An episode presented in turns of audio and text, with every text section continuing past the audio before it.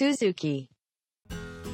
はい、えー前回までは、えーその当時のイスラム諸国についてのお話をお聞きしましたけども今回はその中から生まれたサラディンですね。ついに主人公の登場でございます。まあ、ちょうどカリフが3人いる時代うん。で戦国時代みたいな時にサラディンが生まれるんだけれども、うん。サラディンはアレクサンドロスと一緒なんだけど英雄視されすぎててうん。本当はどういう人だったかなんかちょっとよくわかんないですよ。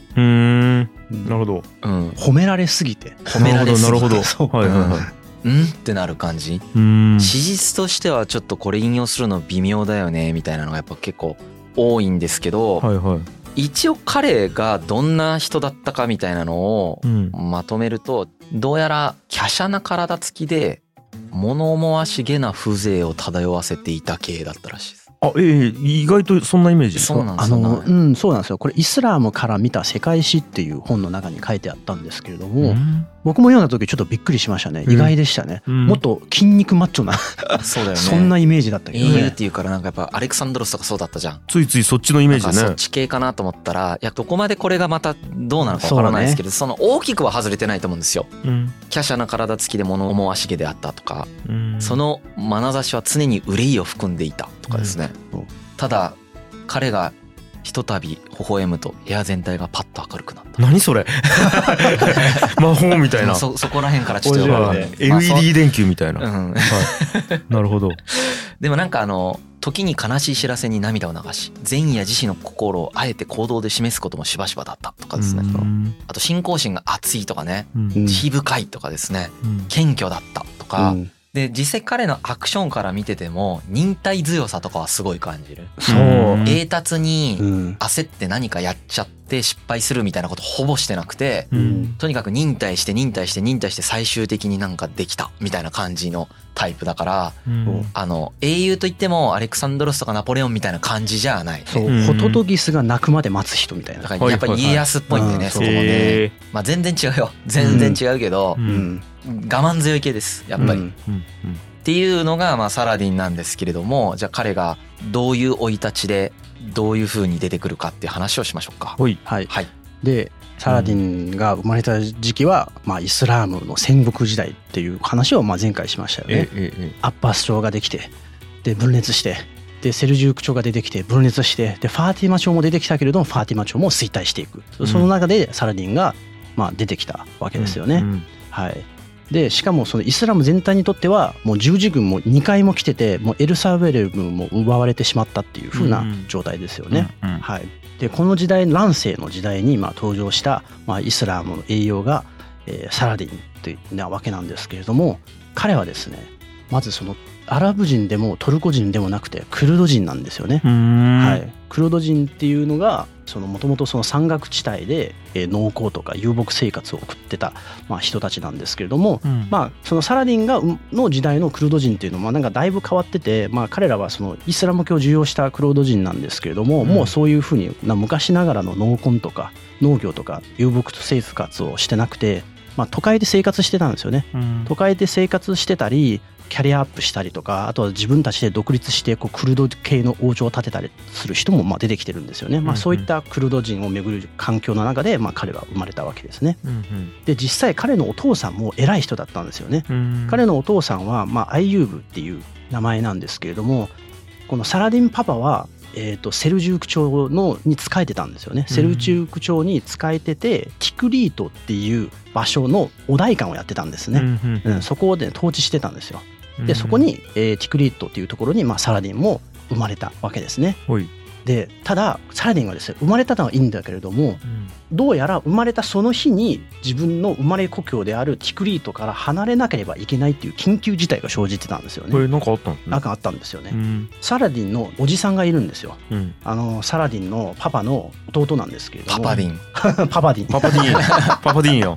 パパディン。うん。の、まあ、弟がいて、まあ、うん。シール・クーフっていう、うん。まあ、人なんですがこの人がねどうもなんつうかすげえ怒りやすい人で勇敢だけれども劇場家で一時の感情に駆られてですねキリスト教の役人を殺してしまったと。あちゃそう。それがきっかけで追放されるんですよね町から。うん。アユーブ一族は。うん。うん。でサラディンも生まれたばっかりなんだけれども追放されるんですよね。うんうん。でここからが彼の運命の分かれ道みたいなところなんですがはいはい。アイユーブ、まあ、サラディンパパですよね。はいはい彼らは一族を率いてあるところにある人に頼ったんです。うん助けてくださいと。うんうんそれがねザンギなんです。出てきたよはいザンギそうはいで実はアイユーブはザンギと縁があるんですよね。これれが実は6年前なんです。この時から6年前に実はザンギをアイユーブは助けたことがあるんですよね。うんこの時から6年前にザンギはまあ独立勢力を築いてたんですよね。うんうん独立勢力を築いて、まあ、彼がもともと仕えてたセルジューク朝と戦争してたんです。うんうんで負けたんですう。んでたまたまティクリートに逃げてきたんです。うんでティクリートを抑えて統治してたのがアイユーブだったんですよね。うんで本来だったらほらアイユーブはセルジューク朝に仕えてたのであのザンギーを捕らえるべきなんですよね。でも助けるんです。うんそうでこれがサラディンの命運を変えるんですよね。はい、この判断が。はいはいはいであのアイユーブがこうサラディンたちを連れてザンギに頼りますよね。はいでザンギも昔の恩があるかはいら助けるんですよ。へえなんなら自分のこう配下に入れて軍団長っていう役職を与えるんですよねそのアイユーブに対して。はいはいアイユーブとその弟のシール・クーフに対してですうんうよね、んこういうことが出てくるんですよね。だからつまり何かというとザンギーはその時はすでにこうイスラームの中でもまあまあまあまあ名の知れた武将になってるんですよね。うん十字軍に対して組織抵抗を展開してるしうんうん。こう結構名の知れた人物だったみたいですね。その人たちの軍門にサラディンが一族が入ったわけですね。へえ、イスラム昔話よこれ、昔々あるところに。そうですね。でちゃんとそのザンギンもアイユーブにに対してなんか役職を与えたりするし、バールベックっていう土地の支配権を認めたりして、うん。要するに土地と地位を与えて窮地から救ったわけですよね。はい、ということがまず起きます。うんうん。ですがザンギは暗殺されますよね。うん。うんはい、ね。殺された瞬間そのセルジューク朝はですねザンギを攻めてくるんですよね。うんうんうん。でその攻めてきた場所が実はそのバールベックなんですよ。バールベック。バルベックというのはサラディンのパパがザンギーからここお前が支配していいよっていうふうに任された土地なんですよね。はい。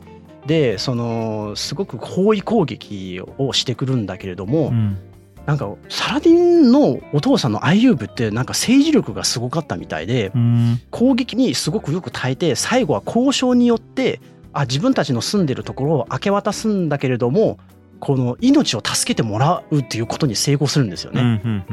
であもうもうザンギ朝に使えるのはやめます。我々はまたセルジューク朝に使いますっていうふうにまた方針転換してですねこうセルジューク朝に使えるっていうことをうんサラディンのお父さんが選択するんですよ。はい。はい、ここでまあ生き延びることにまあ成功すコるっていう。ロコロ主君変えてるけどね。うん。ここもなんか戦国武将っぽい。戦国まあ実際戦国だしね。ううん。うん。そう。で、まあ、これが彼そのサラディンが生まれたその初期の話なんですがじゃあサラディンは何なのか、うんどういう人だったのかっていうと、うん。これがですね結論から言うと30歳までに目立った活躍はない、へえはい、無名の人なんですね。うんうん。はい、でおそらく彼も、まあ、彼もムスリムですからおそらく若い時にこういう教育を受けたであろうっていうあの記述がありますね。一般論としてですよ。うんうんまずまあコーランの暗記を頑張ったんじゃないかとほい。いうふうに言われてますね。うんあと語学とか算数とか詩とかですね。うんうん。はい、あとはその法律ですよね。やっぱりイスラーム法っていうのは統治の評価基準なんですよ。うんうんイスラーム法と政治がうまく一つに結びついた時には正しい政治が実現されたっていうふうにまあ評価されてたのでもうおそらくすごくイスラーム法を治めるっていうのが統治者リーダーをする人にとって非常に重要だったんですよね。うんうんだからおそらくサラディンもまあこれをえー非常に勉強したんじゃないかというふうにえー言われてます。うんあとは彼も武人の家系に生まれたんで、まあ、うん馬術とか刀剣術とかそういった武芸も励んだんじゃないかというふうに言われてますね。はい、でパーソナリティはどうだったのか、まあ、さっき深井君も少し紹介してくれましたけれどもなんか引っ込み思案で極端におとなしい性格だったと。うんで武人としての適性はみじんも認められなかったっていう。そんな言われはある？そう。あんま強くなかったみたいな感じなんですよね。軍事指導者としてはまあ合格水準には達していたんだけれども特別な資質に恵まれていたわけではない。ただ彼はやはりそのリーダーになっていくんですよね。うん。それなんでなったかというとただ単に彼は同胞から仲間からひたすら尊敬されてたという記述が残ってますね。だから人望はめっちゃ熱い。へ そう。ーそうなんですそうなんですよね。でもう一つこれ面白い記述があったのは、サラディンってまあムスリムのクルド人なんですよね。で彼の配下にはいろんな民族の人がいたんですね、うん。アラブ人もいれば、まあ、トルコ人もいるんですよね。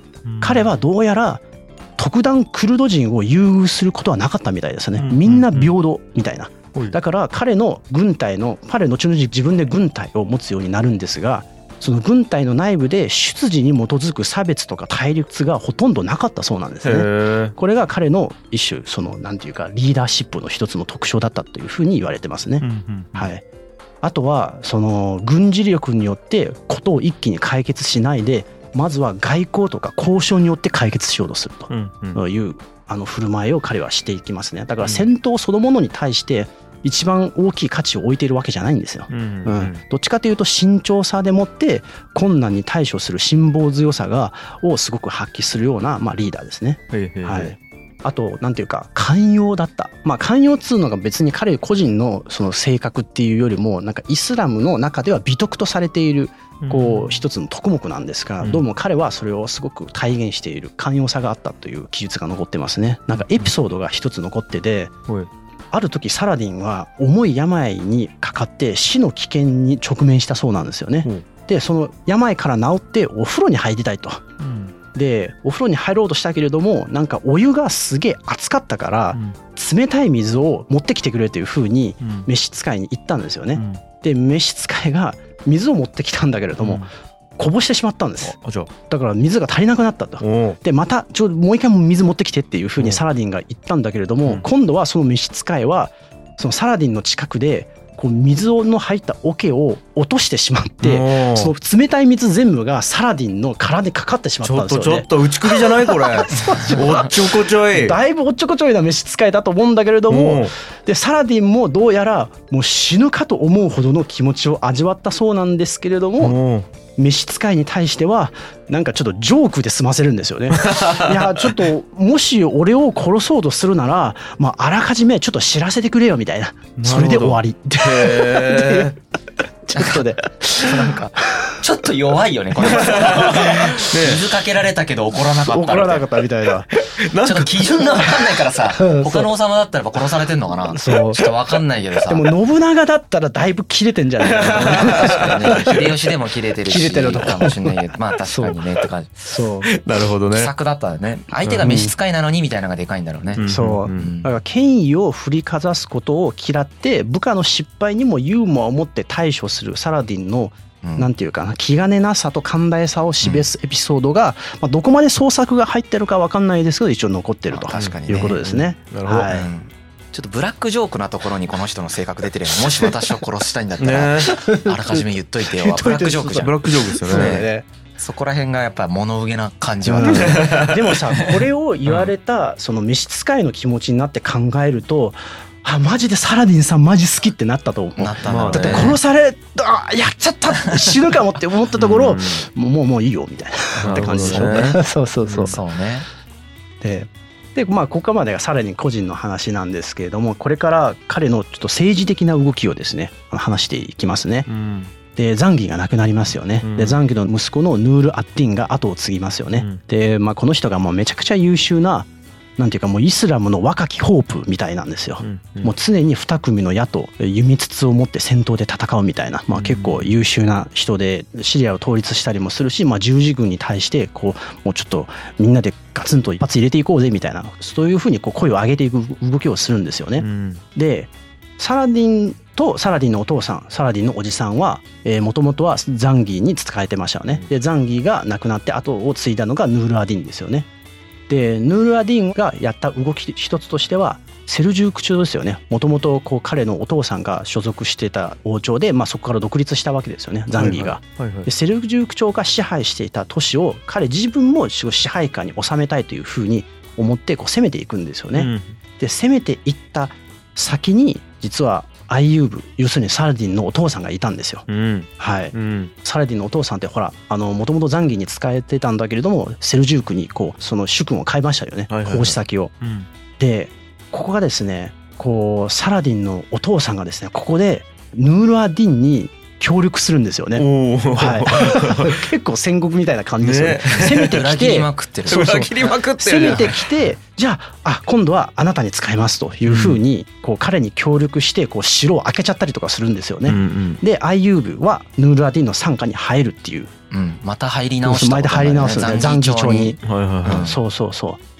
でサラディンももちろんアイユーブについていくんですけれども、このサラディンがですねヌールアディンにめちゃくちゃ気に入られて出世していくんですよ。うんはい、あの土地の徴税権を与えられて一人前の騎士として公に認められたりとかですね、うんあとは常にヌールアディンはサラディンを自分の隣に置いてですねこうすごく目をかけたんですよね。もう側近の一人として加えてこう行動を共にしたんですよ。うんでヌールアディンはまあいろんな戦闘とかにも参加するんですよね。うんでそれにサラディンもついていって、まあ、それこそその十字軍に対する軍事行動とか都市奪還作戦にもおそらく参加しただろうというふうに言われてます。うんでサラディンはこのその主君のおかげで戦略上の駆け引きだとか戦況の判断とか軍隊の掌握の仕方を学んで武将としての素養を身につけていったのだろうというふうに言われてますね。ほいほいはい、でこういった流れの中でですねサラディンはエジプトに進出するんですよ。うんそれどういう経緯で進出したかっていうふうにあの説明しますね。うん当時エジプトを抑えていたのはイスラム王朝ののシーア派のファーティマ朝ですね。うんうんでファーティマ朝の内部ですごくこう権力闘争が起きてたんですよう。ん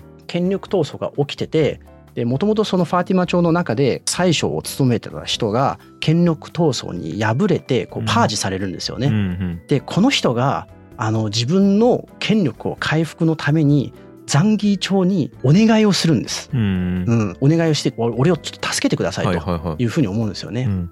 でヌールアディンからしてみればですね、うん。エジプトはやっぱりすごく豊かな土地なんではいは取りたいんです。いなるほど。取りたいんです。うん。でちょうどその権力闘争に敗れた元首相からうん。こういう救援要請が来ましたと、おっしゃうん。チャンスだと。はい。介入して政治介入してやろうというふうに思うんですよね、うんうん思うんだけれども2回ぐらい失敗するんです。おう2回ぐらい失敗するんですよね、はいでこの元首相、まあ、シャワールって言うんですけれどもファーティマ朝ですね。元首相シャワールって言うんですけれども一回そのザンギー朝のおかげであの自分のポジションを回復することに成功するんですよ。うん。でもなんていうか彼にとってザンギ朝って結構ちょっと厄介なんですよね。またなんかこうその権力を主張されたらすごく嫌だなっていうふうに思って厄介払いをするんですよね。うんうん。厄介払いをするしなんならエルサレム王国に救援を求めてちょっとザンギー朝の人たちを追い払ってくださいみたいなそういった動きとかをするんですうよ。うん。ん。だからこれによってザンギー朝はあの2回ぐらいは失敗するんだけれども最終的にエジプトを取るんですよね。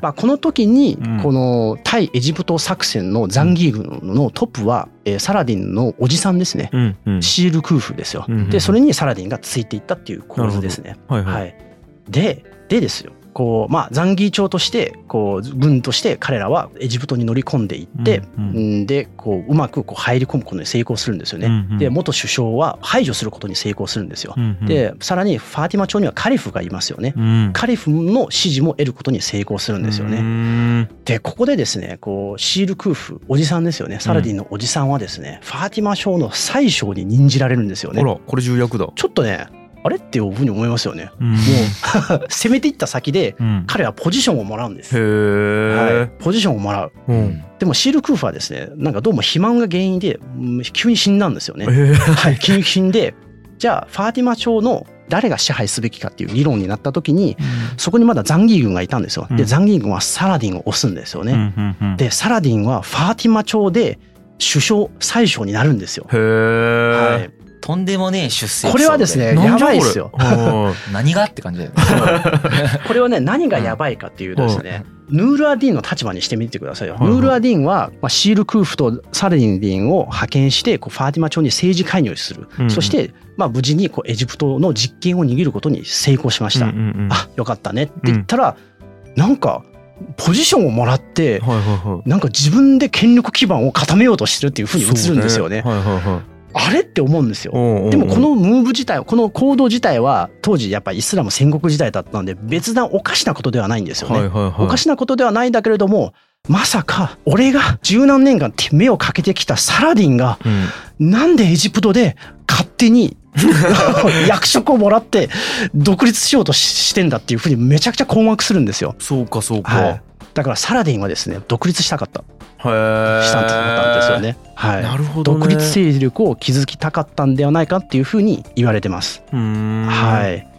で形式上は彼はそのファーティマ省の宰相なんですけれども、もう実権を容赦なく掌握していくんですよね。自分の直属の軍団を編成したりとか、あとはファーティマ朝に、まあ、いろんな残存勢力がありますよね、うんもうもうそれを徹底的に粛清していくっていうことをやっていきますね。もう結構なんか粛清を徹底的にやってるみたいで彼がファーティマ省で実権を握りますよね。もちろん反対しているファーティマ省の官僚とか軍とかいるんですよ。で反乱を起こしたりとか陰謀をサラディンに対して仕掛けたりとかするんですけれどもそれを摘発してもう関係者を処刑してで遺体を広場で晒したりとかうんそういうこともサラディンもやってる徹底的にやってるんですよね。うんうん。うん、うん。というあとは自分のこう配下の軍の指揮官を行政のポストにつけてもう宮廷を掌握していくっていうことを彼はやっていくんですよ。えー、その時ってヌール・アディーンに対してはどういう感じで接してるんですかね？サラディンは。それはですね次回話します。はい、はい、もうここが彼はすごく性格が出ているんですけれども、まうんあ詳しくは次回話しますけれども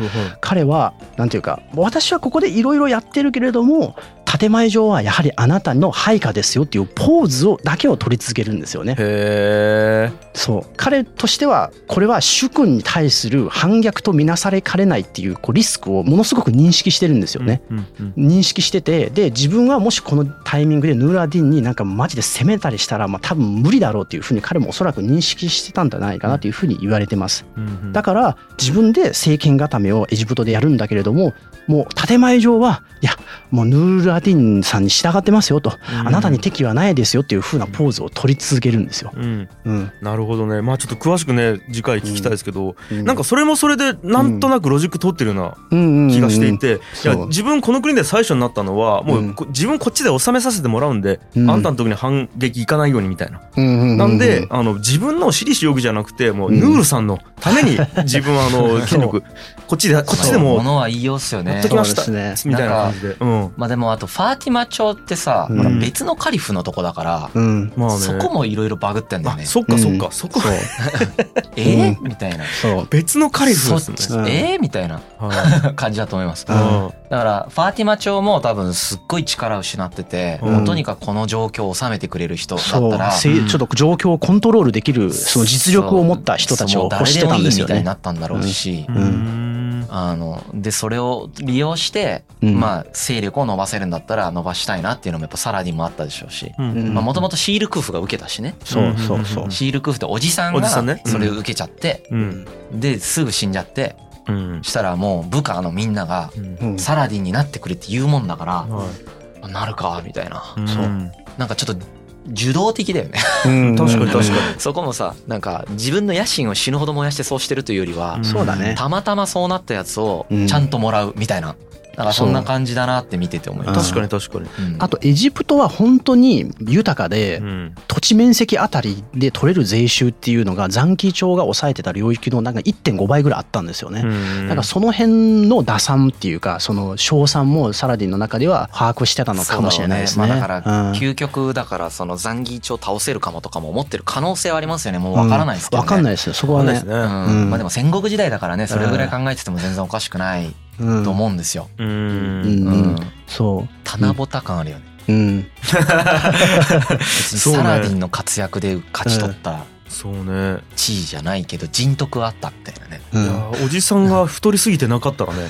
まあおじさんもいい年だったでしょうけどねうんま暇あでもまなだサラディン30代前半ぐらいなんだよねこの時、うんうんそれでパーティマ朝の最初ですから、うんまあ大出世ですよ大出世ですうねん。急に。ザンギー朝の一部将からさうん。うんいきなりファーティマ朝最初ですから、なるほどうね。んそうだね。いやーという感じですかね今回は。はいはい。じゃあそんなサラディンが一体どうなっていくのかってことですね。はい。はいありがとうございました。